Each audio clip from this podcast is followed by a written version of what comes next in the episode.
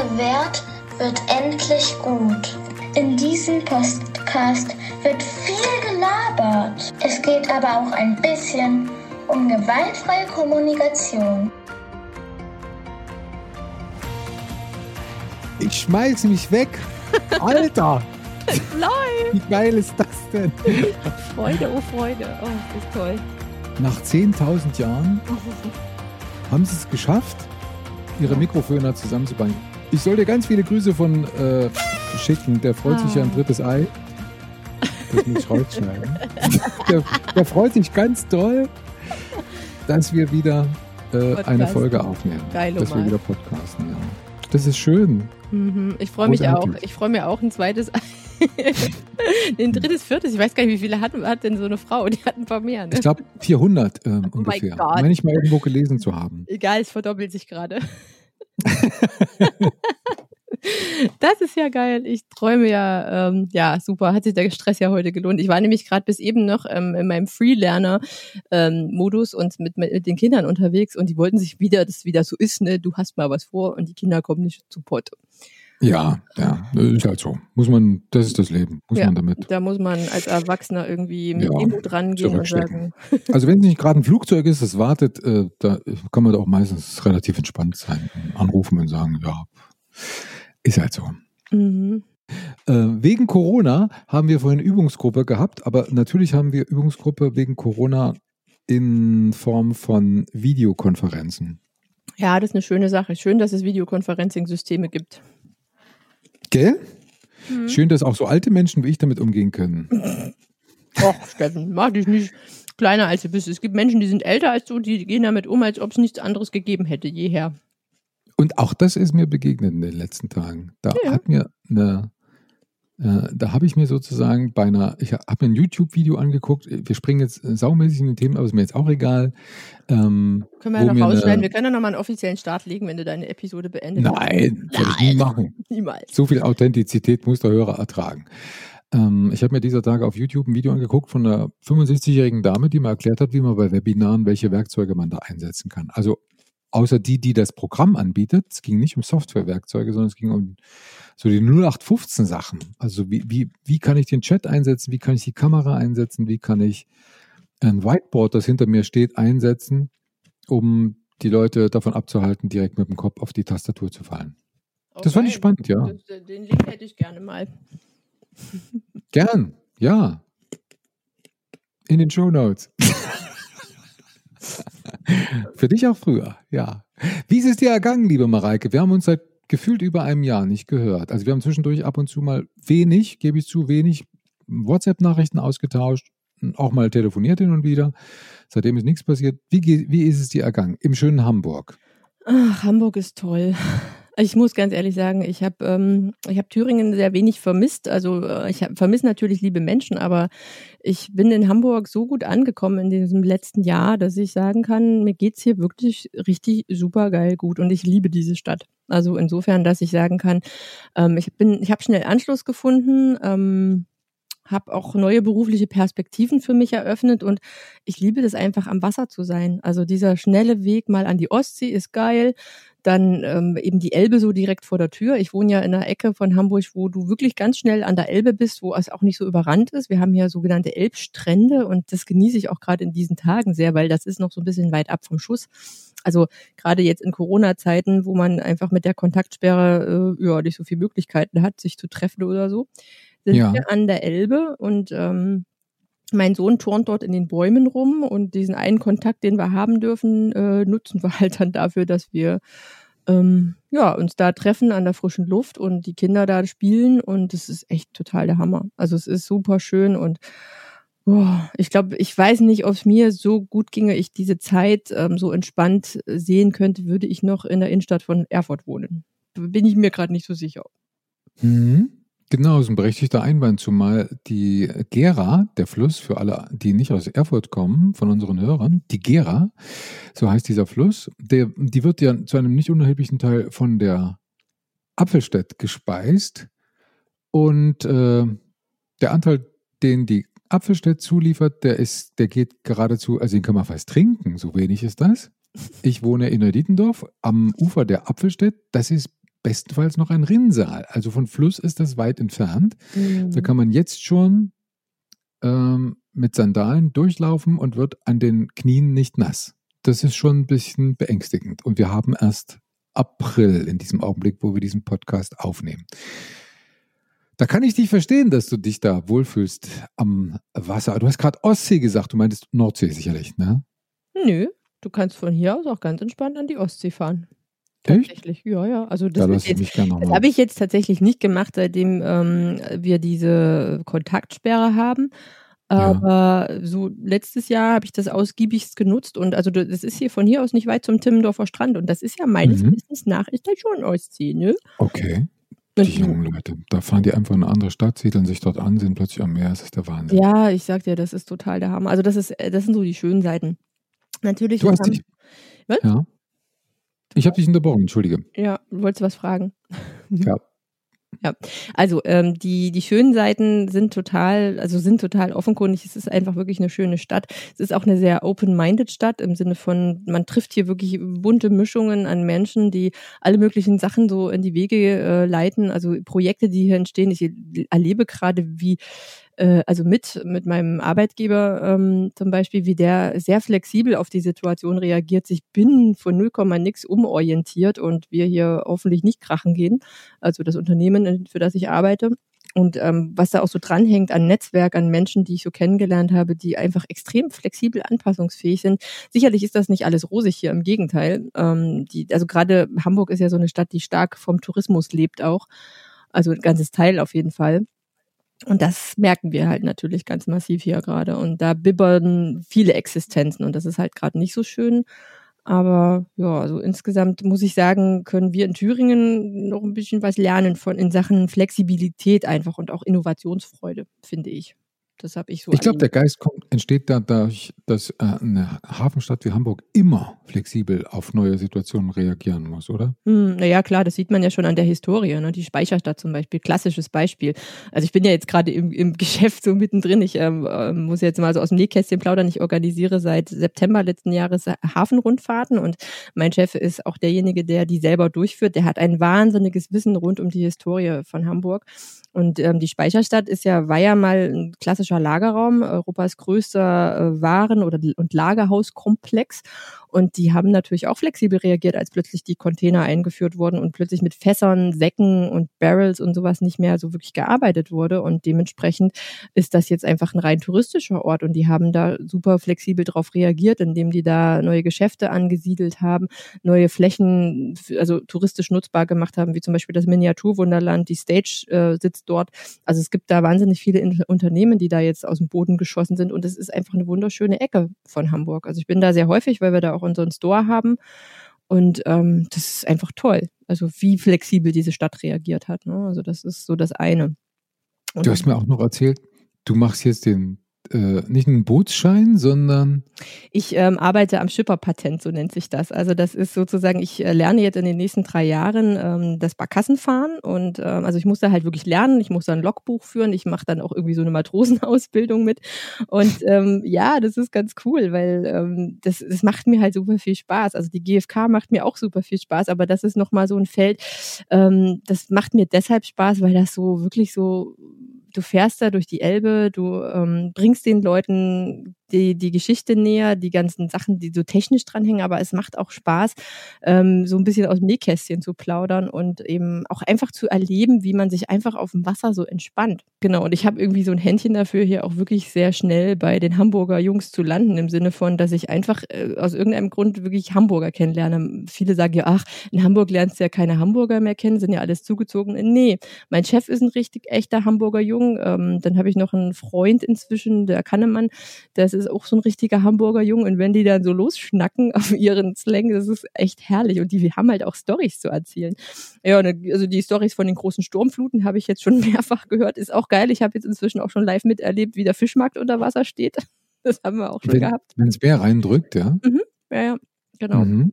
Das kommt tatsächlich gar nicht so selten vor. Und ähm, inzwischen ist es so, früher haben sie dann noch irgendwie die Autos gerettet. Inzwischen sagen sie halt, also Leute, wenn wir Sturmflut ansagen und ihr fahrt eure Autos nicht weg, habt ihr Pech gehabt. Und es gibt wohl angeblich auch Studien darüber, hat mein Chef mir erzählt, ähm, dass, äh, dass es halt ne, so erprobt wurde, welches Auto schwimmt am längsten, welcher Autotyp.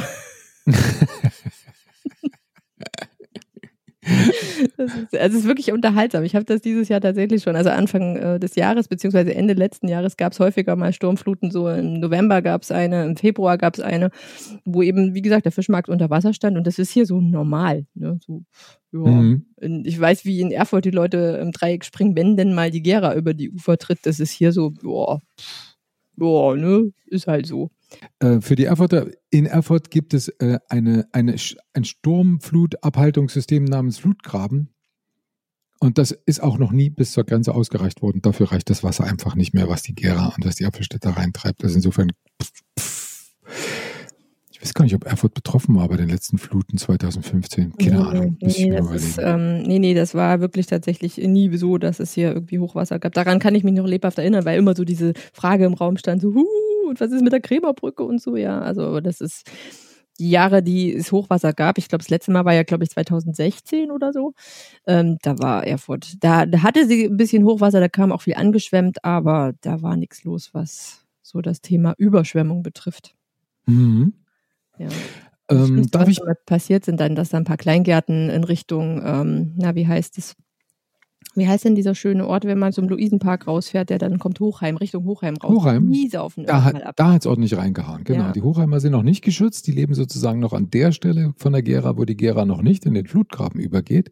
Und die kriegen es hammerdicke mit. Hm. Wenn die Gera anfängt zu steigen, dann steigt sie in Hochheim, jawohl. Und dann laufen dort die Keller voll und nicht nur die. Davon haben wir dann äh, auch zu berichten im Thüringen Journal. Du hast schon erzählt, also du bist jetzt im Tourismus tätig sozusagen. Ja. Hast du auch ein paar Wurzeln noch in die GfK Landschaft von Hamburg geschlagen? Wie sehen die aus? Also ich habe ja letztes Jahr im März ähm, Kontakte geknüpft durch die Hamburger GfK-Tage, bin auch jetzt also Mitglied im Hamburger GfK-Verein und ähm, dieses Jahr sind die Hamburger GfK-Tage auch leider dem Coronavirus zum, zum Opfer gefallen, sollen ähm, im ab August nachgeholt werden. Ich habe mich dort, also letztes Jahr habe ich einen Workshop angeboten, natürlich mit dem Thema Wutbewältigung. Das mache ich dieses Jahr auch wieder. So sie denn, ich drücke an der Stelle alles, was ich haben kann an Fingern und Daumen.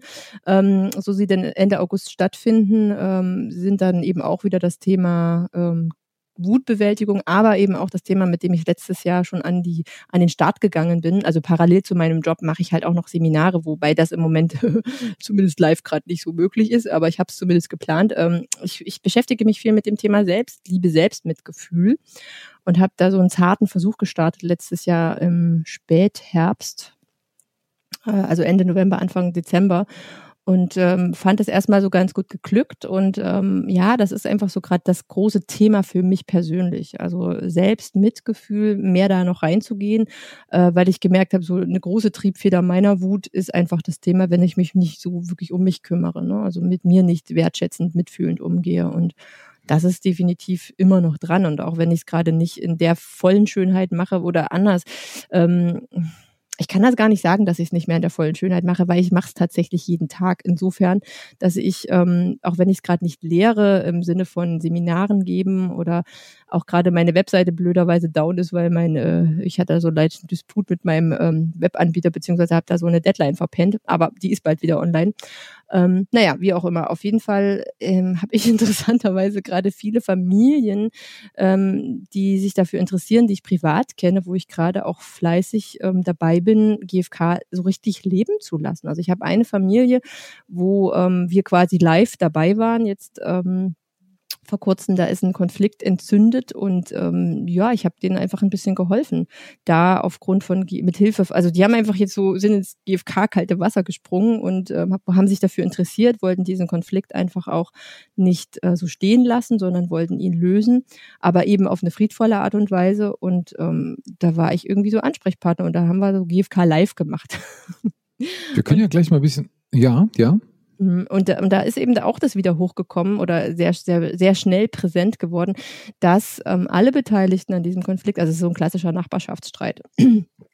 Und ähm, dieses, dieses Thema, da, alle Beteiligten, da geht es wieder um das Thema Selbstmitgefühl, Selbstwertschätzung und diesen Druck, den man empfindet, wenn man so seinen inneren Antreiber äh, gewähren lässt. Also das ist super für bei allen Parteien, die zumindest äh, mit mir sprechen wollten, das ist ganz deutlich geworden, ja. Mhm. Meine Idee war gerade nochmal, du hattest den GfK-Tag in Hamburg angesprochen. Wann ist der nochmal bei euch? Hast du das noch parat, das Datum? Mm, also wie gesagt, normalerweise wäre das jetzt im März gewesen, aber es ist das letzte Augustwochenende. Es ist der 29. und 30. August. Da sind die GfK-Tage neu angesetzt. Also für alle, die dabei sein wollen. Also ich weiß, dass die, die ihre Tickets da bekommen haben, für März auch die Gültigkeit behalten. Ich weiß nicht, ob es noch welche gibt, aber vielleicht für kurzentschlossene, spontan wäre das nochmal eine Idee. Das wäre schon ein bisschen cool. Ne? Möchte, ne, so. Ganz wichtig übrigens auch, wer da nicht in Hamburg zum GfK-Tag geht, also wer da nicht in Hamburg hingeht, sondern in Süddeutschland nach einer Möglichkeit sucht, der ist herzlich eingeladen, in Erfurt das zu tun. Bei uns ist, ist lustigerweise, bei uns ist lustigerweise auch am 29. August. Echt genau. jetzt? Mhm, Aber ja. eine Konkurrenzveranstaltung, das ist ja witzig. Mitbewerber. Ups. Ja, immer vorausgesetzt natürlich, dass uns äh, Corona nicht reinkrätscht. Das ist immer das große Wenn, auch in der, aber ich drücke mal die Daumen, das ist ja auf jeden Fall in Erfurt, das ist eine Veranstaltung mit unter 500 Teilnehmern. Und wenn das die, äh, die Grenze ist sozusagen, 500 Teilnehmer, dann sind wir safe, weil in der Regel äh, auch aufgrund der Räumlichkeiten kriegen wir gar nicht mehr als 300 rein. Wir sind da in einem Bildungshaus äh, St. Ursula. Das ist im Erfurter Zentrum, das kann ich schon mal sagen. Für alle, die mit dem Zug anreisen wollen, ungefähr acht Minuten vom Bahnhof entfernt, zu Fuß, entspannt gelaufen vom Bahnhof entfernt. Sehr schönes Bildungshaus. 29. August 2020 oder am selben Wochenende in Hamburg. Dann einfach mal auf die diversen Internetseiten gucken, GFK, Dachverband, der Verband Gewaltfreie Kommunikation, die alte, die geben da alle Auskunft darüber. Ähm, ich bin, ich für meinen Teil bin ja schon viele Jahre, seit 2016 eigentlich mit dem ganzen Thema online unterwegs und ähm, werde natürlich mich jetzt auch wieder mehr darauf verlegen. Ich, ich, ich spiele halt mit Gedanken, wie zum Beispiel ähm, tatsächlich auch eine Übungsgruppe online zu leiten. Ähm, die Schule, in die mein Sohn im August kommt, ähm, ist sehr offen für das Thema gewaltfreie Kommunikation, weil die, ähm, das ist eine freie Schule, also da geht es mhm. um das Thema frei lernen. Sie haben ja. in ihrer Vision auch ganz klar ähm, Ziele formuliert, die eben in diese Richtung, also wo, wo GFK einfach mitschwingt, ja, und wo einfach auch die Art und Weise, wie sie Konflikte lösen, ähm, sehr viel GFK-Bedarf ist. Ich war letztes Jahr im September in der Schule und habe mal so ehrenamtlich sozusagen in ähm, Elternabend gehalten, der so ein bisschen das Thema, wie passt eigentlich gewaltfreie Kommunikation, frei lernen und wie passt das eigentlich alles zusammen ähm, mhm. gehalten habe. Und ähm, ich habe so gemerkt, da ist ganz viel Grundwissen da, aber eben die Praxis fehlt, was eben wieder so ein Anstoß war für eine Übungsgruppe eben dort vor Ort. Aber auch das Thema, wie wird so im Alltag damit umgegangen? Ne? Also ich finde total super an der Schule, dass die dort nicht rangehen mit, also ne, es gibt zwei, es gibt einen Konflikt zwischen Schülern, da wird nicht rangegangen, so der ist jetzt schuld, der wird jetzt abgestraft, sondern da wird geguckt, hm, ne, was, was ist denn jetzt das Problem? Und es gibt eine, ähm, ja, es gibt dann erstmal grundlegend so diesen Ansatz, wir hören uns mal alle Seiten an, je nachdem, wie viele ja. beteiligt sind. Anstatt irgendwie so wahllos entschuldigen, also entschuldigen rauszupicken, ähm, klar kann man überlegen, wer hat angefangen zu hauen, aber wir in der GfK wissen ja, ähm, das Problem liegt ja nicht bei dem, der haut, also beziehungsweise ja. das, das geht ja schon viel früher los. Ne? Das fängt ja wirklich mit der Kommunikation an, mit Verletzungen, die verbal ge, äh, zugefügt werden oder die man verbal versteht. Und da ist bei Kindern, die mh, hm, den Umgang miteinander ja auch noch üben, ein unglaublich großes Feld einfach. Und äh, ich finde es total super, wenn Lehrkräfte dann einfach anfangen zu sagen, okay, bevor ich jetzt mit dem Finger auf jemanden zeige, höre ich mir erstmal an, worum geht's denn hier? Und da mhm. hat die Schule schon deutlich signalisiert, dass jemand wie ich da durchaus gerne gesehen ist als jemand, der Unterstützung gibt an der Stelle. Und das mache ich natürlich auch gerne und mal gucken, wohin die Reise dann am Ende geht. Also es ist ja, braucht ja auch immer mal so einen Fackelträger. Ne? Also es mhm. wird, äh, ich, ich halte das für utopisch, wenn man jetzt sagt, es müssen ja alle an einem Strang ziehen. Das wird nicht funktionieren, weil dann kommen wir gar nicht dazu. Ne? Also es, mhm. viele Dinge, viele Entwicklungen beginnen ja damit, dass einer dafür brennt. Und ähm, und ich denke halt, das ist in der Schule, das ist in der Schule genauso, ja, dass man anfängt einfach zu gucken. Ich habe zum Beispiel in der Kita, in die ich eingeladen wurde, ich wurde dorthin eingeladen, weil ich letztes Jahr auf den GfK-Tagen eine Teilnehmerin hatte, die in dieser Kita arbeitet und die war so begeistert von dem, was ich mache, dass sie, also die dürfen sich da auch äh, Dozenten wünschen. Und sie hat gesagt, ich möchte gerne diese Frau in, äh, haben, weil ich fand, was sie zum Thema Wut und Umgang mit Wut gesagt hat, fand ich sehr berührend und das hat mich sehr weitergebracht. Und daraufhin hat sich der Kita-Leiter mit mir in Verbindung gesetzt, hat mich nochmal ein bisschen interviewt und ähm, so ist das zustande gekommen. Ne?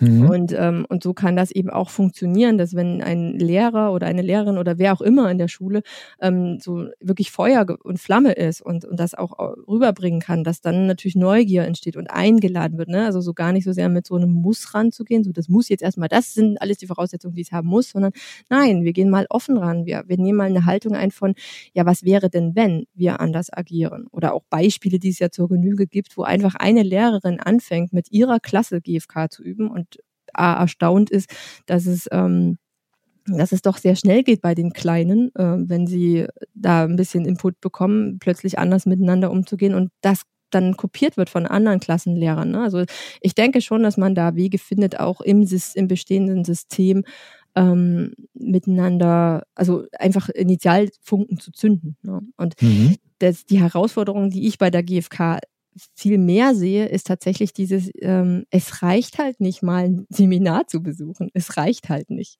Also da lernen wir die, da lernen wir die Theorie.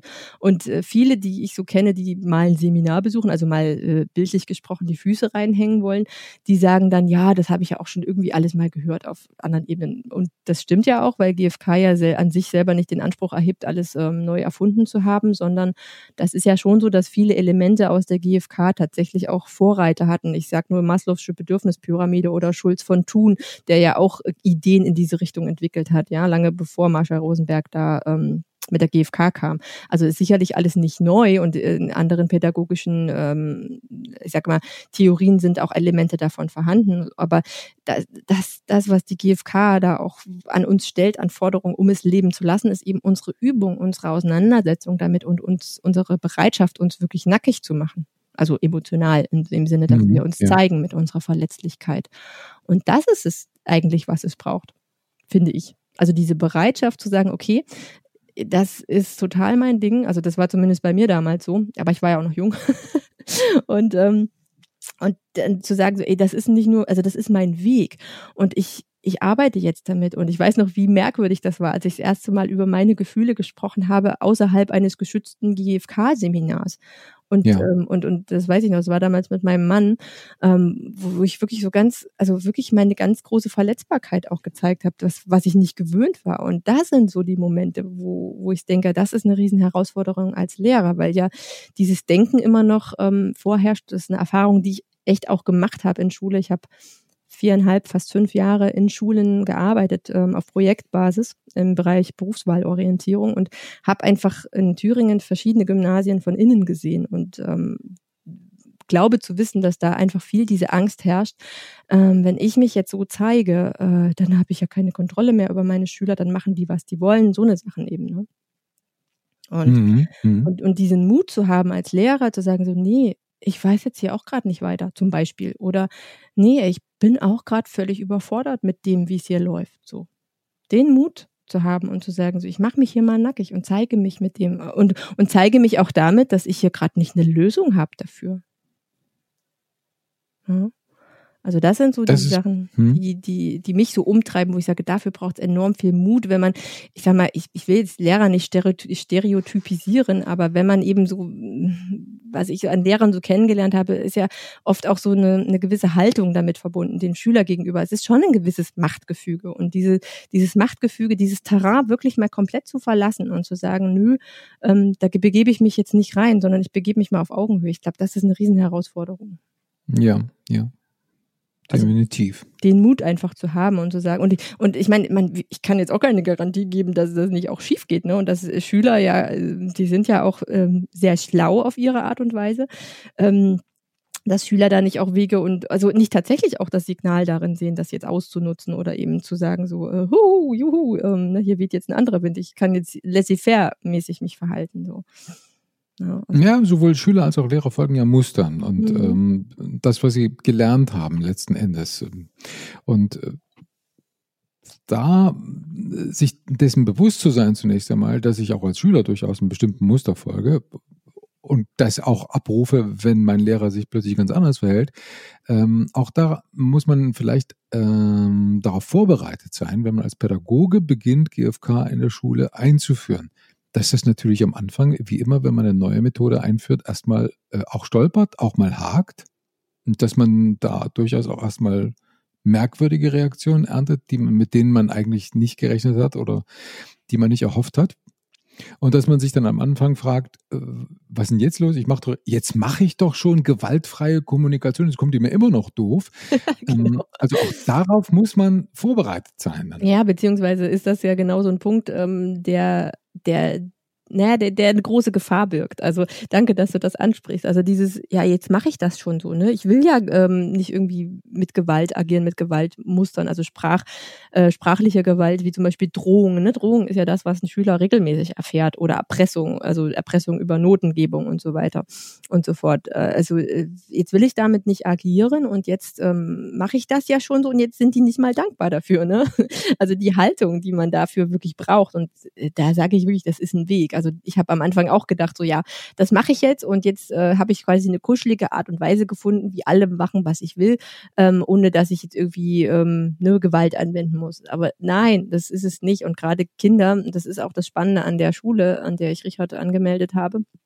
Ähm, man sieht das ganz genau. Kinder, die ähm, quasi als Erstklässler in diese Schule kommen, die gehen ganz natürlich mit dem Thema Freilernen um. Die folgen ihren Impulsen, die machen das, was sie gerade richtig und wichtig finden und die haben da auch keine Langeweile, sondern die befruchten sich gegenseitig, die haben die dollsten Experimente schon als Erstklässler drauf und sind ähm, einfach frei in dem und bewegen sich da mit einer ganz großen Selbstverständlichkeit. Die Kinder, die aus, ähm, also sind auch einige Quereinsteiger drin, die eben im normalen Schulsystem nicht klargekommen sind, die haben oft tatsächlich viele soziale Konflikte, aber eben auch so dieses Thema mit Langeweile, weil die dieses, ey, geil, ich muss hier wirklich nix das, das testen die aus bis zum Erbrechen. Und zwar insofern, ja. dass es dann auch in Langeweile umschlägt. Ne? Also, das, also mhm. das ist so das, was äh, ich so mitgekriegt habe. Also ich bin jetzt seit letztes Jahr Mai äh, immer wieder an dieser Schule gewesen, äh, zu verschiedenen Anlässen, weil sie sich öffnet für äh, Veranst also an Veranstaltungen, die sie durchführt, eben auch für die Öffentlichkeit oder Bewerber an der Schule, so dass ich mehrere Veranstaltungen dort miterlebt habe und auch äh, inzwischen Freunde habe, die Kinder an der Schule haben, so dass ich da ganz gut Einblicke habe. Und dieser Umgang mit Langeweile ist für die Kinder dann ähm, tatsächlich so, so ein Indikator dafür, wenn man das mal hinterfragt. Also bei dem einen Jungen bin ich relativ dicht dran, habe ihn mal gefragt, so sag mal, ähm, wieso ähm, schwingst du da nicht mit und machst irgendwie so was mit, was so gerade angesagt ist? Er so, nee, nee, ich finde es gerade cool, dass ich nichts muss. Ne?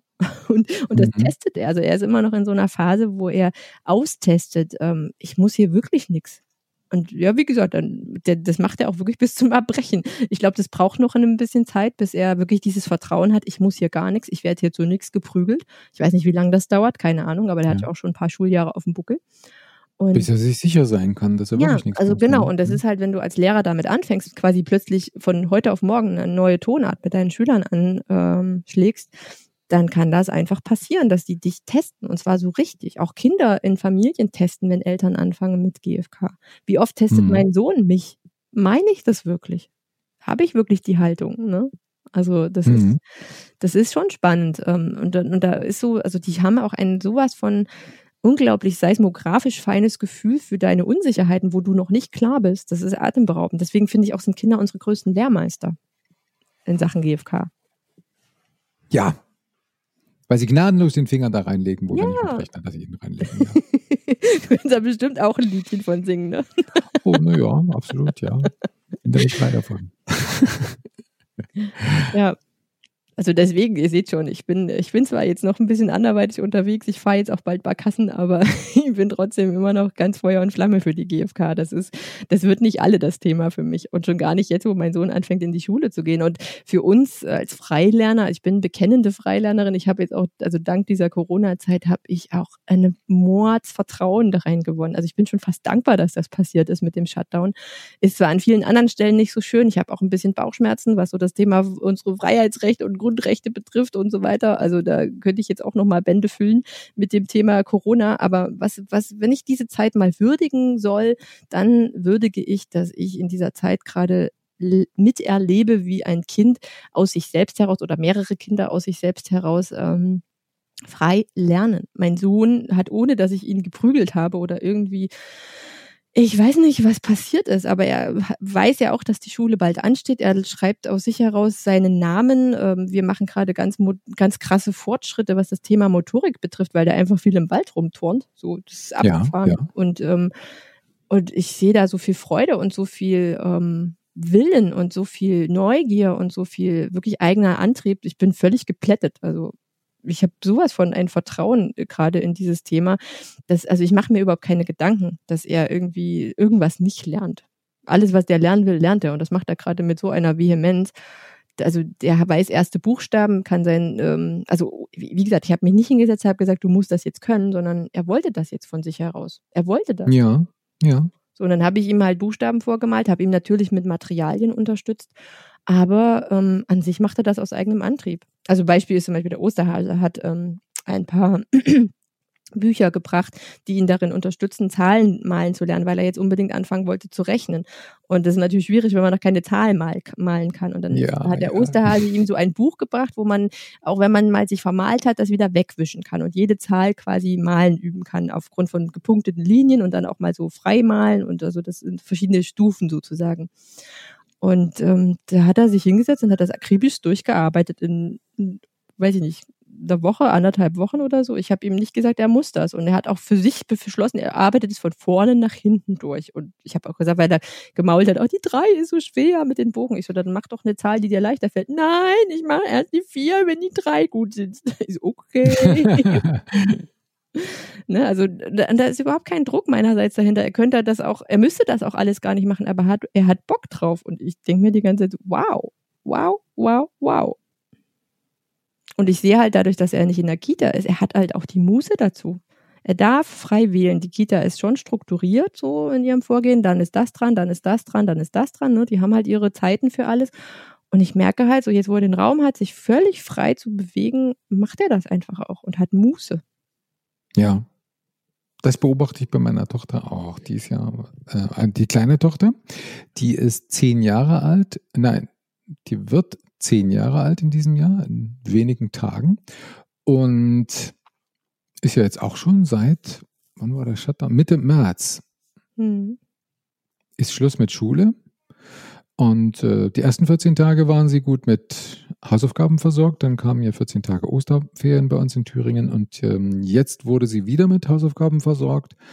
Und in der Zeit, wo sie nichts machen musste, hat sie irgendwas anderes gemacht. Also sie hat keinen Handschlag für die Schule gemacht.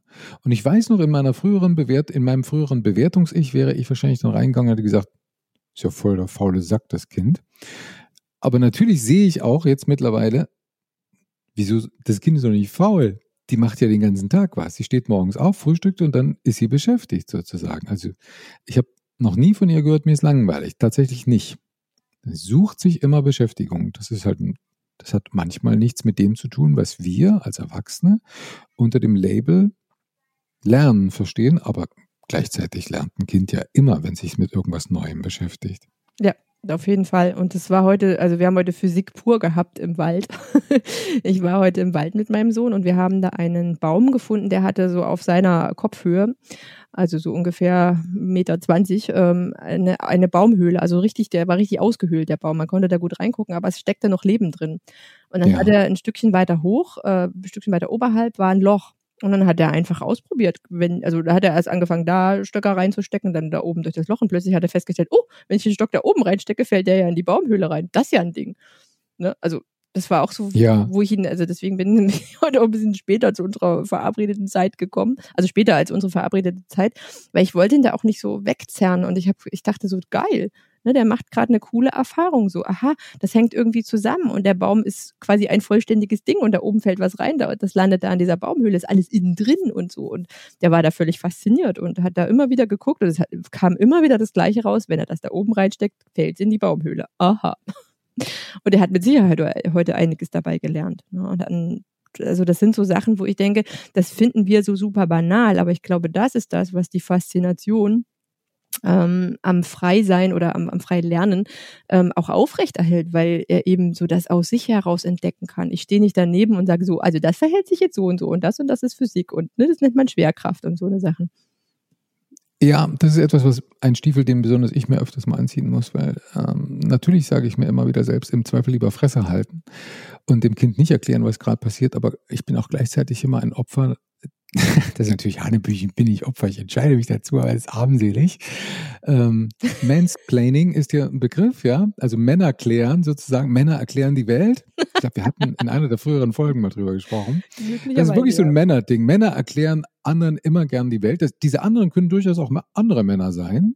Das hat, ist kein Mann-Frau-Ding, sondern es ist einfach, Männer erklären immer die Welt, jedem und alles. Und da muss man als Vater sich auch bisweilen mal zurücknehmen und sagen, halt einfach die Fresse und lass das Kind jetzt mal in Ruhe. Das ist gerade total in seiner Welt drin. Sei hm. still und guck einfach zu. Ich ja. arbeite dran. Ja, ich ja. glaube, das ist so das Ding. Auch wir Frauen sind da, also als Mütter sind wir da auch ganz dankbar, wenn das Kind einfach mal was gefunden hat, womit es sich gerade beschäftigt und fasziniert. Also wir einfach mal kurz Sendepause haben. Ne? Das ist ja für uns, vielleicht hat das auch was damit zu tun. Genau, ich weiß genau. es nicht. Auf jeden Fall äh, bin ich völlig fasziniert von, dem, von den Entwicklungen, die ich bei meinem Kind sehe. Und ähm, mein Sohn ähm, hat tatsächlich durch, äh, ich weiß nicht warum, aber es wurde halt in der letzten U-Untersuchung festgestellt, immer wieder beim Thema Bewertung, dass er so ein bisschen das Thema mit Motorik hat und ähm, ist deswegen schon seit oh, Mitte letzten Jahres in ergotherapeutischer Begleitung. Das macht ihm auch Spaß und ich finde das auch super. Also die macht das ganz toll. Insofern, dass sie versteht, ähm, ihn zu motivieren. Er hat ähm, absolut null Widerstände hinzugehen, sondern er freut sich tatsächlich auf seinen wöchentlichen Termin. Und die hatte ja jetzt auch erstmal kurz eine Pause. Also mit dem Shutdown hat sie auch erstmal überlegt und hat ein paar Wochen ruhigen gemacht, aber jetzt ist sie seit drei Wochen wieder offen. Und wir gehen da ja. wirklich in Einzelbetreuung rein. Also wir treffen da niemand anderen an, sondern die entlässt die anderen vorher und Desinfektion und Hände waschen. Und die ist da super pleatsch, was das betrifft. Übrigens ein norddeutsches Wort für äh, pfiffig. Mhm. Und, wie, äh, wie fing das an? Pleach oder? Pleach, ja, Pleach ist das Wort, norddeutsches mhm. Wort für pfiffig. Also wenn ihr da so, wenn ich sowas mit einfließen lasse, ruhig nachfragen. Ich fange echt an, Norddeutsch zu lernen. das mache ich doch gern. Auf jeden Fall ähm, hat sie nach dem, also das erste Treffen nach der, nach dem Shutdown und wo wir uns dann quasi schon drei Wochen äh, frei bewegt haben, sozusagen im Wald und überall rumgeturnt sind, ähm, hat sie dann plötzlich festgestellt, oh wow, Richard ist ja heute richtig konzentriert und oh wow, das klappt ja richtig gut. Und sie so, was ist denn passiert? Ich so, pff, wir sind halt draußen und ähm, sind frei und fröhlich und genießen das schöne Wetter, klettern über Bäume, sind im Wald unterwegs, so, so war es halt. Und sie, oh toll, das ist ja Ergotherapie live. Und ich so, ah, alles klar. also ich habe ich hab mich da nur so ein bisschen beömmelt und dachte mir so, okay, ähm, ja, also das ist es, was eigentlich Kinder so brauchen, ne? So diese freie Entfaltung in der Natur oder wie auch immer. Auf jeden Fall fand ich das sehr spannend, die Resonanz einer Ergotherapeutin dazu hören, dass sie sagte, ja, das ist total super, machen Sie das weiter. So, so die Zeit ist ja gerade da dafür. Ähm, er macht scheinbar echt Fortschritte gerade. Das finde ich auch ein bisschen schön, dass äh, Corona uns auch zeigt, dass Kinder Bewegung brauchen, dass Kinder nicht auf ihrem Popo lernen, sondern indem sie die Dinge anfassen, bestaunen, ja, Jungs, besteigen. Jungs, Jungs, ja sowieso. Ne? Es gibt, äh, das hat die liebe Frau Vera F. Birkenbiel in den 90ern übrigens schon gesagt. Die hat damals schon äh, sehr stark am Schulsystem kritisiert, dass wir ähm, quasi für die Kinder, egal welchen Geschlechtes, den gleichen Unterricht machen und das Schulsystem ja doch sehr aufs weibliche Gehirn ausgerichtet ist. Aber neurowissenschaftlich gesehen, Achtung, jetzt kommt wieder die Neurowissenschaft, ist es tatsächlich so, dass zum Beispiel Schreiben lernen für Jungs ganz anders funktioniert. Die müssen, die brauchen viel mehr Platz dafür. Also diese akribischen, feinen Linien, wo man da auf Sonntagnachmittags Ausgehschönschrift übt, ist was für Mädchen, ja. Aber ja. die Jungs funktionieren so nicht. Jungs brauchen Platz. Die bräuchten viel größere Blätter, um ihre ersten Buchstaben zu malen. Und am besten ist es sogar, wenn man ihnen den Raum gibt, das zu erlaufen. Also wer sich damit tiefer beschäftigen möchte, es gibt einen supergeilen Vortrag auf YouTube von Vera F. Birkenbiel. Da geht es zwar allgemein um das Thema, warum Frauen und Männer anders sind und sich nicht so richtig verstehen, also irgendwie sowas. Ähm, aber sie erklärt das sehr gut, eben basierend auf neurowissenschaftlichen Erkenntnissen. Und sie plädiert tatsächlich in diesem Vortrag dafür, dass ähm, sozusagen gewisse Fächer tatsächlich geschlechterspezifisch getrennt und eben auch von Männern, also Jungs an Männer, ähm, andersrum, Männer Jungs unterrichten und Frauen Mädchen unterrichten, weil das einfach von den Hirnarealen her, das, wir sind da unterschiedlich gepolt. Ja. Und deswegen, für, für ja. bestimmte Fächer. Ja, also, also das Schreiben lernen zum Beispiel hat sie da als explizites Beispiel herausgegriffen. Mathematik hat mhm. sie auch als Beispiel herausgegriffen. Das ist wohl für die Mädels nicht so leicht, wie es jetzt gemacht ist. Also die brauchen da irgendwie auch andere Voraussetzungen. Ähm, auf jeden Fall fand ich das, finde ich das sehr spannend, weil tatsächlich mein Sohn ähm, der redet und läuft und der läuft auch in bestimmten Mustern. Das sehe ich halt auch. Also, dass er irgendwie, also Sprache hat er stark mit Bewegung verknüpft. Ich kann es jetzt nicht mhm. ganz wissenschaftlich herbeten, aber ich sehe eben, dass wirklich, und wenn es jetzt schon die, äh, die Spezialistin sozusagen unterschreibt, dass er motorisch sich sehr gut entwickelt im Moment, ähm, da scheint da schon was dran zu sein. Und ich bin, ähm, ja, ich bin da ganz dankbar einfach für diese Erfahrung ne? und einfach auch für die Zeit, die ich habe mit ihm. Ich habe ja die Hoffnung, dass viele Eltern solche Erfahrungen machen und die äh, für die Zeit nach Corona auch mal einfließen lassen in Elterntage, in Feedback, was man Bildungspolitikern mit auf den Weg gibt. Dass also wir nicht nach sechs Wochen oder so weitermachen und dann sagen, so jetzt gehen wir, kehren wir einfach wieder auf unseren gewohnten Alltag zurück, sondern vielleicht ein bisschen was auch lernen aus dieser Situation, aus dieser Zeit. Das wird mir gefallen jedenfalls. Also ja. Gerade über unsere Schule, wo ich immer sage, es kann nicht sein, dass wir äh, Kinder sechs Stunden nötigen, auf ihrem Popo zu sitzen und äh, an der Wand zu gucken und glauben, das wäre Lernen aus kindlicher Sicht. Das, das zeigt mir, also das Kind zu Hause beim Lernen zu begleiten, zeigt mir, dass es das genau nicht ist. Ja, da bin ich ganz bei dir. Also ich war ja schon länger auf dem Trip, deswegen habe ich ja auch speziell so eine Schule rausgesucht. Aber ich sehe es jetzt nochmal, ähm, ich sehe es jetzt einfach nochmal deutlicher. Und mein Vertrauen, also was bei mir, bevor der, vor der Corona-Zeit war, was bei mir so ganz stark ähm, sich gemeldet hat, waren eben meine eigenen Erziehungsmuster. Also ich hatte wirklich Ängste. Ich hatte, ja. ähm, wir waren in der luxuriösen Position, dass wir tatsächlich in, ich habe natürlich einen Plan B, wenn man sich an so einer Schule ähm, anmeldet, dann ist die Chance, also die vergeben pro Jahr 15 Plätze. Ne? Also die Chance, dass man da angenommen wird, ist einfach nicht besonders hoch, sodass es ja. natürlich einen Plan B braucht. Und ich habe den Plan B, der war hier die Waldorfschule vor Ort, weil ich mit dem Konzept Waldorf an sich, also rein vom pädagogischen Ansatz her ganz gut d'accord bin. Die gucken ja. halt schon sehr stark auf Entwicklungsphasen und ähm, lernen auch in Epochen, so nennen die das. Also die beackern dann ein Thema eben über mehrere Wochen, anstatt eben in diesem 45-Minuten-Takt da immer wieder das Ruder rumzureißen, wo ich glaube halt auch viel äh, Chance abhanden kommt, da wirklich mal tief in ein Thema einzutauchen. Das hat Waldorf schon erkannt, die machen das anders. War für mich ein guter Plan B. Wir haben natürlich auch tatsächlich die Zusage an, also was heißt natürlich, wir haben erstaunlicherweise die Zusage für beide Schulen bekommen und ich musste mich entscheiden im Januar. Und ich dachte, schua, ähm, tja, und nu? Und, ähm, und ich habe gedacht, so, hm, also Waldorf wäre für mich so das sichere gewesen. Ne? Da hatte ich so, dachte ich so, ja, und da wird er ja trotzdem noch ein Stück geführt und kriegt Impulse und wird vielleicht auch angehalten, mal über seinen Widerstand zu gehen und so weiter. Inzwischen sage ich mir, Gott sei Dank habe ich mich doch letztendlich für die äh, freie Schule entschieden, ähm, weil ich sehe, dass diese Impulse tatsächlich nicht nötig sind. Absolut nicht. Ein Kind, das noch absolut im Vertrauen ist, dass es sich frei entwickeln darf, ähm, lernt einfach aus sich heraus. Und ich denke, auch wenn die Schule vielleicht nicht alles abdecken kann und wird, ähm, wenn er dann irgendwann feststellt, er will eine bestimmte Berufsgruppe lernen äh, oder einen bestimmten Beruf ergreifen, dann ist er natürlich ähm, viel dichter dran an diesen Fragen, was braucht es denn dafür? Was muss ich denn für Voraussetzungen mitbringen? Und kann dann in, der, in dem Alter, wenn er reif genug dafür ist, auch von sich aus die Entscheidung zu äh, fällen und sagen, ich mache einen Zehntelklasseabschluss oder ich mache ein Abitur oder ich gehe studieren oder was auch immer. Also ich bin mir da, ich bin da inzwischen sehr viel mehr ins Vertrauen gekommen bekommen, weil ich einfach sehe, was er für ein kleiner Schwamm ist. Also in Sachen Wissen. Nicht ja. unbedingt das, was ich jetzt gerade denke, was dran ist oder was Erwachsene denken, was für ihn gerade dran ist, aber er ist permanent am Machen und fragt mich ständig Sachen und ich denke immer, wie geil ist das denn? Und, und ganz ehrlich, dass er jetzt nicht ähm, die Sonntagnachmittags Schön, Schönschrift äh, kriegt, also Sonntagnachmittags Ausgeh Schönschrift, ähm, das finde ich jetzt nicht so schlimm, weil ganz ehrlich, unsere Kinder werden in ein Zeitalter äh, hineingeworfen, wo am Ende das meiste eh über Tastaturschreiben funktioniert. Ne? Also selbst Einkaufslisten ja. machen wir inzwischen auf dem Handy. Wann schreibt man denn irgendwie großartig was mit der Hand? Und ähm, deswegen finde ich es jetzt, also das ist sowas, was ich jetzt mit gutem Gewissen vernachlässigen kann, wo ich sagen kann, ja, pff, wenn er das denn gerne möchte, werde ich ihn nicht daran hindern, aber ich werde ihn nicht dazu prügeln. Ja.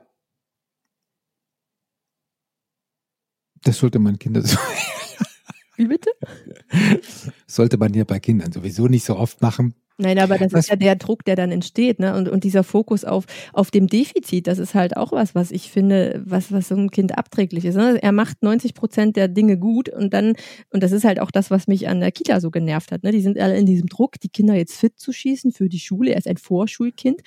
Und dann, dann wird da plötzlich eine Welle gemacht, weil die Hand-Auge-Koordination sitzt noch nicht so oder was weiß ich. Also das war ja der Anlass, dann eben diese Ergotherapie aufzunehmen. Ich habe das mitgemacht, weil ich eben gesagt habe, okay, fine, fair enough. Mm, wir gucken es uns an und wenn er es cool findet, dann machen wir das mit. Wenn er jetzt da einen riesen Widerstand gehabt hätte, hätte ich mich auch dagegen gesträubt und hätte ihn da nicht hingezwungen. Aber da er die Dame mag und ähm, Spaß dran hat, sogar gerne hingeht, ähm, habe ich jetzt keinen Widerstand dabei. Aber wenn es anders gelaufen wäre, hätte ich ihn auch nicht dazu gezwungen. Und ähm, dieser Impuls kam aus der Kita, die jetzt eben so Sachen sehen, wo das muss jetzt aber kommen, ne?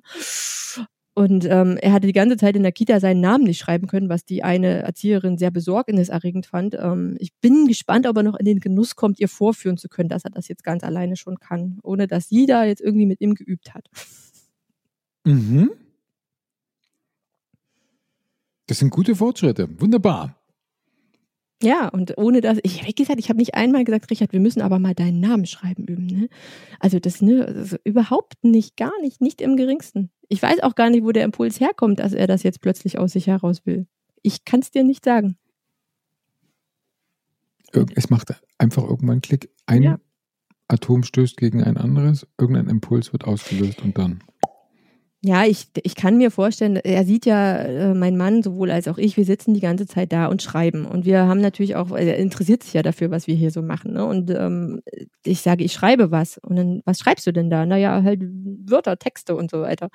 Ähm, und aha, und also er sieht ja schon, dass es ein ähm, das geschriebene Wort sozusagen ein starkes Mittel zur Kommunikation ist, was wir ja irgendwie, was uns doch ziemlich in Bann hält. also aus der kindlichen Perspektive könnte ich mir vorstellen, dass da ziemlich viel so, hä, was machen die denn da die ganze Zeit, titeln da rum, was ist denn da nur so interessant dran? Und dann hat er, dann hat er eine ausrangierte Tastatur meines Mannes bekommen und das ist gerade sein Schatz. Und jetzt will er halt auch wissen, also ne, auf die, diese Buchstaben. Also er tippt da auf dieser ausrangierten Tastatur rum und ähm, ja, ja. fragt mich nach Buchstabenkombinationen. Also wie wird Mama geschrieben und sowas. Er macht, mhm. er malt es auch mit der Hand, das kann er jetzt inzwischen, aber er tippt eben auch da drauf rum. Und es ist so spannend zu sehen. Und ich denke mir so, wow, interessant, dass so eine Tastatur der Anreiz ist, ne? Ja. Wenn ich überlege, bei mir war es noch ein alter Kassettenrekorder, der den ersten, die, die ersten technischen Dinge in, in äh, die Neugier auf Technik angestoßen hat, so ein ganz kleines hubeliges Ding. Das war noch Zeiten. Opa erzählt, erzählt wieder vom Krieg. Wunderbar. naja, aber am Ende sind es doch diese Erfahrungen. Ne? Also ich habe auch, ich habe mir, ich bin großer äh, ähm, gebannter Zuhörer von André Stern, der ja sehr starker Verfechter des Freilernens ist. Den habe ich mir angehört hundertfach. Ich habe auch eine, immer eine Gänsehaut gekriegt, wenn der erzählt hat. Aber ich habe es nicht selbst erfahren und ich erfahre es gerade selbst. Das ist bei mir sowas von nochmal in die Zellen gesickert ne? und äh, freue mich total darüber, dass ich die diese Zeit jetzt habe, das selber erfahren zu dürfen, so wo es jetzt auch gerade so dran ist und wo meine ähm, meine eigenen Erziehungsmuster, die mich doch noch sehr getriezt haben, bevor die, der Corona-Shutdown kam, im Sinne von, ja, also meine Ex habe ich ja vorhin schon geschildert, ne? also diese Gedanken in Richtung, uh, ähm, lernt er überhaupt das Richtige und wie ist das so mit den Karrierechancen, sowas habe ich natürlich auch gehabt. Aber ich bin jetzt inzwischen total relaxed und konnte trotz meiner eigenen schulischen Prägungs äh, Erfahrungsprägung oder wie nennt man das denn? durch die Schule geprägten Erfahrungen, die konnte ja. ich loslassen und bin im Vertrauen, dass auch wenn er jetzt nicht von einem Lehrer konstant immer auf ein bestimmtes Thema gestobesten wird, dass er, wenn es notwendig ist, sich das wirklich selber erarbeitet. Und das ist, also dafür bin ich dankbar. Das ist mhm. bei all dem Scheiß, der so drumherum so dranhängt und ich wirklich, wie gesagt, so ein bisschen ähm, ja, Bauchschmerzen habe an anderen Stellen, ähm, bin ich dankbar für diese Erfahrung. Na, mir ist aufgefallen, sicherlich gibt es Eltern, denen es so geht wie mir. Äh, mir ist aufgefallen, ich muss bei der Zehnjährigen gewisse ablenkende Quellen ähm, rationieren oder ausschalten. Ich denke zum Beispiel an Spielekonsolen. Also wenn ich das Kind nicht bremsen würde, würde sie zur weltbesten Mario Kart-Fahrerin werden. Weil das, das fährt sie einfach leidenschaftlich gern und spielt es gern. Und äh, seit wir mitgekriegt haben, man kann es auch zu dritt spielen, muss man sich ein bisschen näher vor den Fernseher setzen, sonst sieht man nichts mehr. Wie war das mit ähm, den sogar, Man kann auch zu viert spielen. ja, kann auch zu viert spielen. Ähm, da fahre ich auch sehr gerne Rennen mit. Ich fahre dann heimlich immer Trainingsrunden, damit ich überhaupt mithalten kann. Äh, das würde sie den ganzen Tag machen, wenn wir das nicht ein bisschen rationieren würden. Aber ansonsten äh, mache ich mir da auch keine Sorge, dass das Kind äh, in Ferienzeiten gelangweilt irgendwo rumsitzt. Das passiert einfach nicht. Habe ich noch nicht erlebt. Sie holt sich irgendwo Kram, Krempel, Material und fängt an, Dinge zusammenzukleben mit der Heißkleberpistole oder so. Also da bin ich sehr entspannt. Nicht, dass man das später mal nicht gebrauchen könnte. Irgendwann wird das Kind halt mal mit dem Schweißgerät Dinge zusammenkleben. Wer weiß, was draus wird. Wir werden es erleben. Schalten Sie auch morgen wieder ein. Also ich glaube, ein bisschen Vertrauen in das, was unsere Kinder leisten, ist da. Ist ganz gut. Ein bisschen Vertrauen. Also ich, wie gesagt, ich für meinen Teil, ich habe, ich, ich, ich neige mein Haupt in totaler ähm, Demut vor dem, was so Kinder, also das sind ja echte ähm, Selbstlernmotoren. Ja, anders kann ich das gar nicht nennen. Also ich, ich sehe das einfach inzwischen so. Ich weiß nicht, ob ich da jetzt eine neue Brille aufgesetzt habe, aber ich sehe eigentlich in allem, was er tut, sehe ich einen Lernfortschritt. Ne? Also, oder sehe halt diesen Antrieb her, ähm, ich will verstehen, ich will die Welt kennenlernen. Also mein Sohn konfrontiert mich ja auch regelmäßig mit seinen mannigfaltigen Berufswünschen. das ist wirklich geil. Er will, ähm, also er ihn beschäftigt schon seit einem Jahr das Thema Raum, Weltall, ähm, Planeten und so weiter. Und er will halt gern Astronaut werden, er will aber auch Postbote werden und Polizist und Feuerwehrmann sowieso. Ja. Und ich bin immer so, ich bin immer so völlig fasziniert, so, wo ich mir denke, ja, warum eigentlich auch nicht? Ne? Weil er mich dann immer fragt, kann ich das überhaupt alles werden? Ich so, pff, klar. Also sicherlich nicht alles auf einmal, aber ich könnte mir vorstellen, dass du dir dein Studium vielleicht auch mit ein bisschen Briefe austragen verdienen kannst.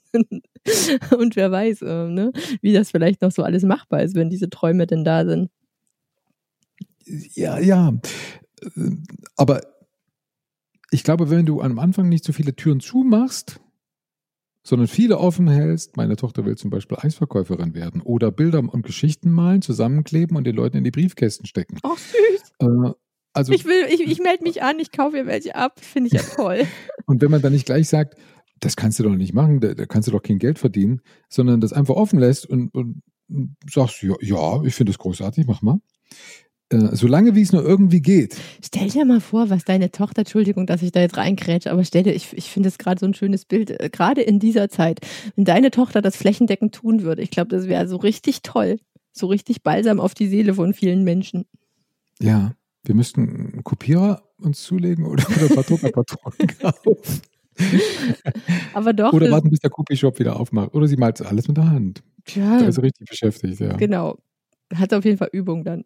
Finde ich mhm. großartig. Äh, super. Äh, bitte, also von meiner Seite hat es ein Go. Merle, Merle, mach mal. Finde ich gut. so, wir haben eine Stunde voll gekriegt, meine Liebe. Halleluja. Ähm, jawohl. Das war für alle, die zugehört haben. Mm, ich mache jetzt den Sack mal so langsam zu. Was? Ähm, Steffen, du hast noch gar nicht erzählt, wie es dir so ergangen ist. Verdammt, wir waren jetzt so viel in Hamburg. Bei mir hat sich ähm, gar nicht so viel verändert. Beruflich hat sich nicht viel verändert. Ähm, privat ist ein bisschen was passiert. Die Kinder sind äh, ein gutes Stück gewachsen, aber haben noch nicht die Schulformen verändert. Die große Tochter studiert nach wie vor. Äh, die kleine Tochter ist immer noch in der Grundschule und wird jetzt erst in den Sommerferien die Schulform wechseln.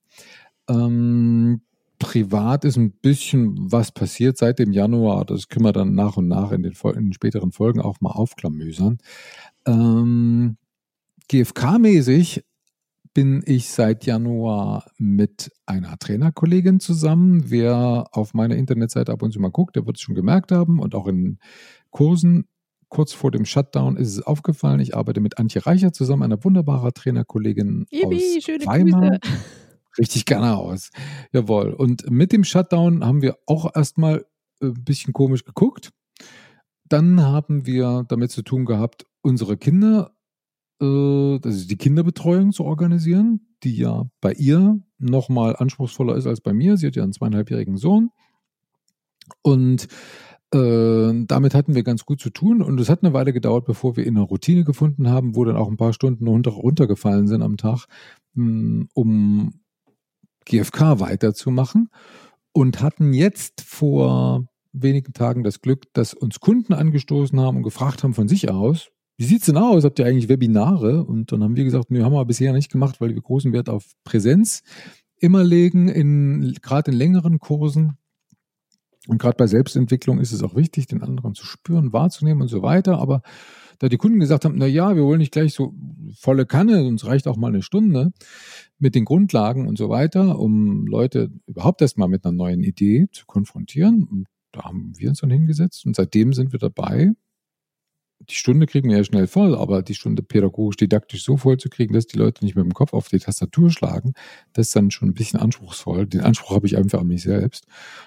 Und das wird sich jetzt zeigen in den nächsten Wochen, wohin das führt. Und mein Eindruck zum Thema Shutdown ist, das wäre erstens, das ganze Webinargedöns wäre nicht gekommen ohne Corona. Insofern kann ich da dem kleinen Virus dankbar sein. Zweitens, ähm, die Routine und die Tagesabläufe, die uns Corona beschert hat, sind auch nicht die schlechtesten. Ich habe den Eindruck, der Virus hat ordentlich Tempo rausgenommen. Ja, aus vielen, das ist ein guter Punkt. aus vielen Dingen.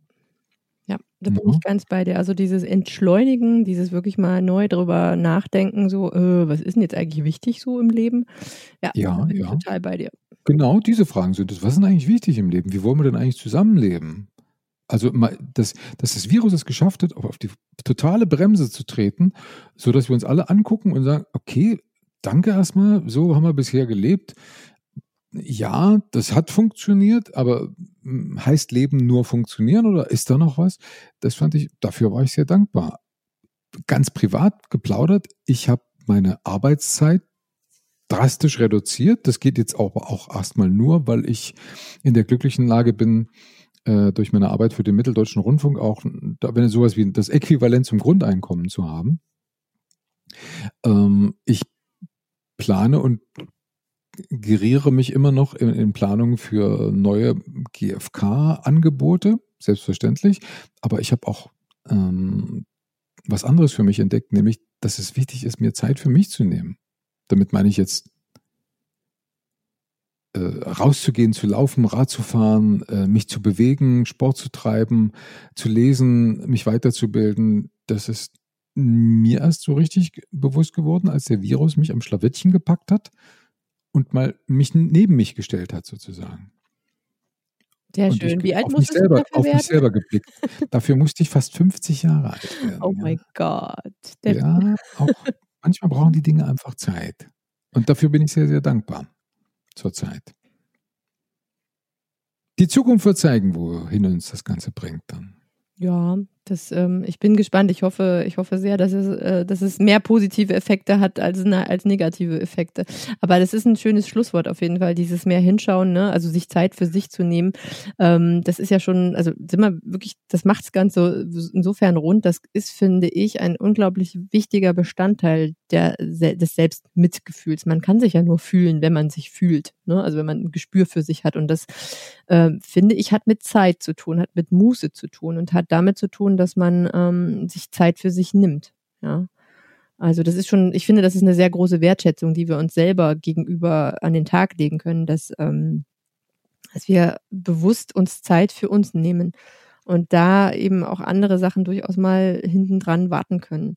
Gerade in so einer Zeit wie jetzt zeigt sich das echt so richtig deutlich. Also ich habe gerade gefühlt für alles Mögliche so wahnsinnig viel Zeit dass ich einfach auch mir Zeit nehmen kann, morgens meine Yoga-Einheit mache, laufen gehe, wenn ich Lust drauf habe und eben Waldspaziergänge. Ne? Und das ist so, das ist so erholsam für meine Seele. Also ich bin gerade sehr energiegeladen, was ich mh, schon lange nicht mehr so war, trotz Urlaub und so. Also dieses, dieses, ähm, dieses wirklich mal von der, also vom Gaspedal runtergehen auf die Bremse steigen, empfinde ich auch wie du als sehr heilsam an vielen Stellen.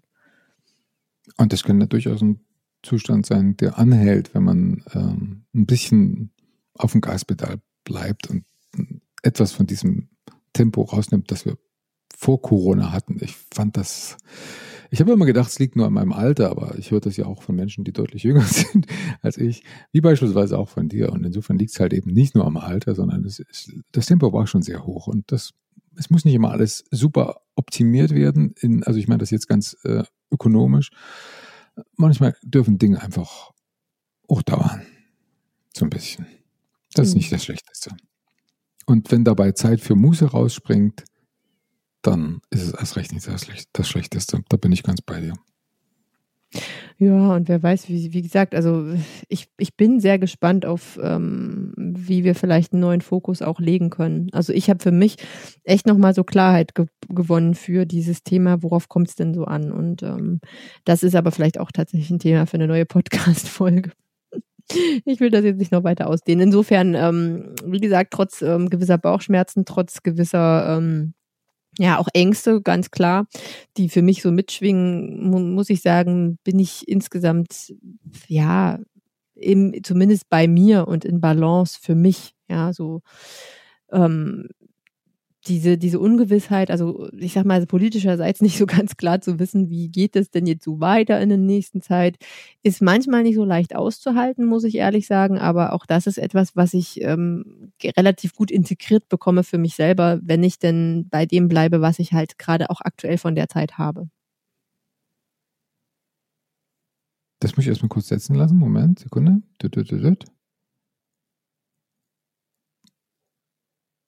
Wenn du überlegst, was du gerade von der Zeit hast. Ja, mhm. mit, mit, dieser, mit dieser Klammer hinten dran. Da, die muss ich erstmal kurz einsortieren für mich. Mhm.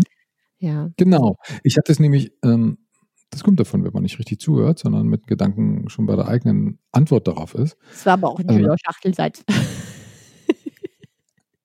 ich meinte nämlich, während ich dir zuhörte, quasi das Gleiche formuliert zu haben, dass einerseits eine große Unsicherheit mit der der Corona-Situation einhergeht. Und andererseits schafft es, schafft uns diese Unsicherheit aber auch ein gutes, das ist ein guter Sparringspartner. Also wir selbst sind gute Sparringspartner für uns selbst plötzlich, weil wir in unsichere, teilweise gefährliche Fahrwasser reingeworfen werden und beobachten, gucken können unter Live-Situationen, wie funktionieren wir da eigentlich, beziehungsweise was macht das mit uns. Und das ist nicht das Schlechteste. Das ist für Familien unglücklich, die echt in wirtschaftliche Schwierigkeiten kommen. Ich will das gar nicht kleinreden und da ist das auch nicht lustig. Aber für viele, vielen, vielen, nicht allen, vielen von uns sind Möglichkeiten gegeben, halbwegs durch die Zeit durchzukommen und einfach mal zu gucken, was es mit ihnen macht. Es ist am Ende wie mit allen Sachen. Das ist zwar jetzt etwas globaler, weil es uns mehr oder minder alle betrifft. Das ist tatsächlich global. Das ist so irre. Ähm, ich, ich denke halt, es ist wie alles. Also jede Krise birgt eine Chance zu wachsen. Also ich, ich, ich darf mich so weit aus dem Fenster lehnen. Ich habe schon ein paar Krisen gehabt und zwar nicht ohne.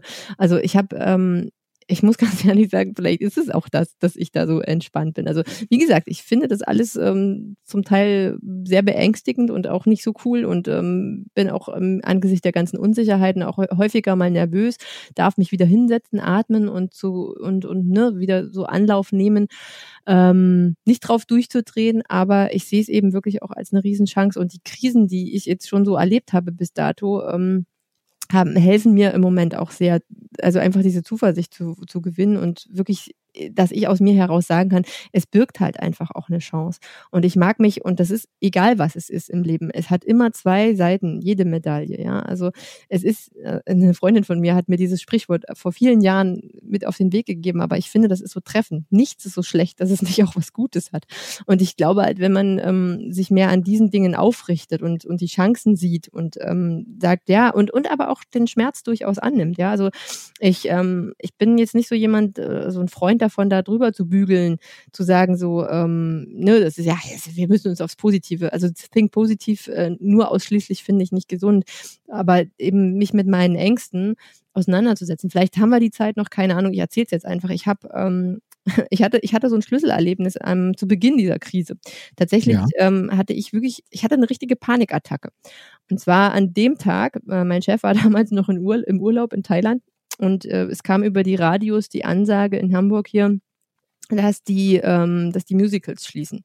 Und ich weiß ja. nicht, warum mich das damals so wirklich tangiert hat. Ich weiß noch, ich bin Auto gefahren, als ich das gehört habe. Ich habe erstmal mir einen, ähm, Ort gesucht, wo ich anhalten kann. Und ich habe so richtig gemerkt, wie Panik in mir aufstieg. Also so richtig so Gedanken wie, ach du Scheiße, was ist das denn jetzt? Und wie, was bedeutet das denn jetzt für uns? Oh mein Gott, und es ist schon wirklich so schlimm. Und ich habe wirklich richtig schlimm Schnappatmung gehabt. Also so, puh, also das war für mich so, ich glaube auch so die heftigste Reaktion seitdem, also ich weiß nicht, danach hat mich das dann alles nicht mehr so schlimm ähm, umgerissen, aber an dem Tag musste ich wirklich etliche Minuten im Auto, also erstmal wirklich rechts ranfahren und tief durchatmen, um irgendwie diese Nachricht zu verdauen. Ähm, weil ich wirklich, also ich habe wirklich eine Panikattacke gehabt. Das kann ich gar nicht anders sagen. Und ich habe wirklich, ähm, aber dadurch, dass ich das ja schon so ein bisschen kenne durch die GfK, ne, dass man seine Gefühle auch ernst nimmt, dass man sie spürt. Und ich habe es gefühlt. Ich habe es richtig gefühlt so und habe aber über das Atmen, also bin ich mir ins Gefühl reingegangen und habe halt so auch meine Gedanken sortiert dazu. Habe halt wirklich, also vordergründig war die Panik erstmal scheiße. Wie gehe ich denn jetzt damit um, wenn hier irgendwer reklamiert und ne, also was wir eben so an touristischen ähm, Aktivitäten noch so nebenbei haben, war eben so mehr mehr meine Panikreaktion.